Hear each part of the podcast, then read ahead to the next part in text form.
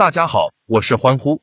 谢谢您关注我为足球欢呼。今天视频里给朋友带来的是一场意甲的详解。除了视频外，每天欢呼还有其他场次的分析会以文字分享的形式发出，在常聊天的地方搜索并关注我为足球欢呼即可获得今日其他场次比赛的文字解析。意甲第十轮本周中开快车，在周四凌晨又有三场角逐同时展开，其中一场维桑普多利亚主场迎战亚特兰大。桑普多利亚开季以来的成绩颇为平淡，过去九轮里面除了赢过升班马恩波利。以及在上轮主场力克实力较弱的斯佩齐亚，另外的七场遭遇三平四负，尤其是在争冠队伍面前，米兰双雄那不勒斯以及近期火速回勇重返积分榜中上游的尤文图斯，桑普多利亚这四场比赛遭遇一平三负，平均每场入一球失二点五球，攻防表现明显失衡。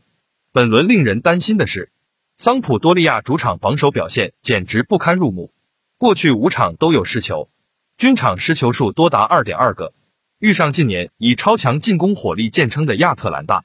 桑普多利亚的防线恐会再度崩溃。还需要一提的是，主力右后卫贝雷辛斯基累计黄牌够数被罚停赛，见此桑普多利亚阵中为数不多发挥合格的波兰后卫缺阵，估计亚特兰大很大可能围绕进攻左路做文章。过去三个赛季，球迷们见证了亚特兰大愈发稳健的进攻演出。加斯佩里尼打造的三后卫体系让球队在意甲独树一帜。虽然这几年的结局都是与冠军相差一段距离，但其进攻积极性捕获了众多观众的芳心。本赛季的亚特兰大有些一反常态，也许是因为连年的休赛期流失不少人才，青黄不接的局面终归要呈现。九场联赛战罢，亚特兰大目前战绩为四胜三平二负，积分已经落后争冠集团达到双位数。而且还被开季低迷的尤文从后赶上。留意数据，亚特兰大均场只有一点六七个入球，这样的效率无疑是有明显退步的。萨帕塔、伊利契奇和穆里尔这个三叉戟组合迟迟未能重拾应有状态。马林诺夫斯基在两场比赛的入球皆未能转化成三分，幸好亚特兰大还是有可圈可点之处，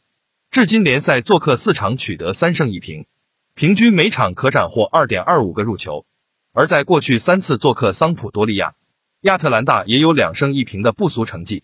心理方面也是占据上风。尽管大家近段时间的比赛胜负走势都难言乐观，不过亚特兰大是双线作战情有可原，何况他们本身实力就在桑普多利亚之上。亚特兰大近数次到访桑普多利亚的成绩还算可观，欢呼看好亚特兰大今天能奏响凯歌。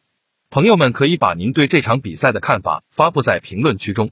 视频录制的较早，先在这里给朋友们明确一下比赛的方向。欢呼会在稍晚些时，在老地方以文字的形式发布出对这场比赛比分的意见，还有今天其他场次的文字解析，请移步他处查看。求点赞，求转发，求关注。